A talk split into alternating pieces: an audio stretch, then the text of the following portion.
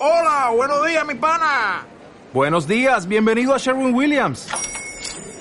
¡Ey! ¿Qué onda, compadre?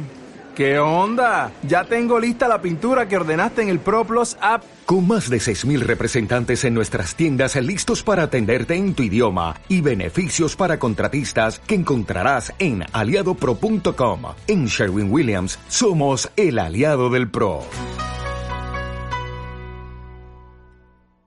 Muy buenas tardes. Ana Martínez les habla en las noticias de Mediodía Cope Melilla. Es miércoles 25 de enero.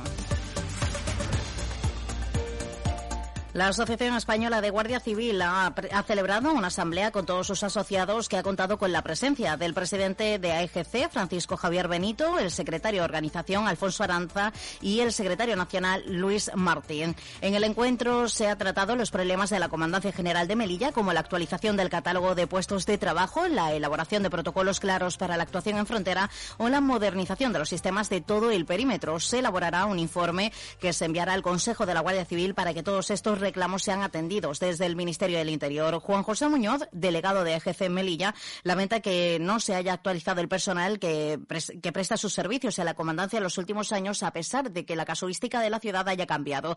Cifra entre 250 y 300 los agentes que serían necesarios en la plantilla estática para evitar el gasto que suponen los refuerzos de la, del GRS. Nosotros ya lo hemos reivindicado en varias ocasiones. Eh, traer 2.000 del GRS eh, supone una serie de gastos que con ese gasto se podría destinar personal a la, a, la comandancia de Melilla. Vamos a ver, si sumamos los 2.000 que desapareciesen y los equipos que se han creado en, la última, en los tres últimos años, nosotros creemos que entre 250 y 300 compañeros sería lo necesario para cubrir lo que es la plantilla estática de Melilla. Y yo creo que ya con esa plantilla no, se, no sería necesario estar trayendo ni GRS ni, ni equipo eh, comisionado de la península. Asegura que se han creado nuevas unidades que se cubren con el propio personal que se dispone, derivando efectivos de seguridad ciudadana o de la sección fiscal del puesto fronterizo de Benianzar, que actualmente son los servicios más mermados. Vamos a ver, las unidades que se están viendo son las territoriales. Eh, cuando digo territoriales, la compañía de seguridad ciudadana, que es la que cubre el servicio en frontera, eh, una de las que más se ve mermada. ¿Por qué? Porque casi la mayoría del personal que está comisionado a diferentes unidades pertenecen a esa unidad. Otra unidad que también es, está bastante perjudicada, la, la sección fiscal de Benizar, porque con esto de que se ha cerrado, están cerrados los controles fronterizos, solamente está, abierto el eh, el paso fronterizo de Benizar, eh, no paran de detraer personal de esa unidad. Entonces, las más, las más perjudicadas en este, en este caso son esas dos unidades.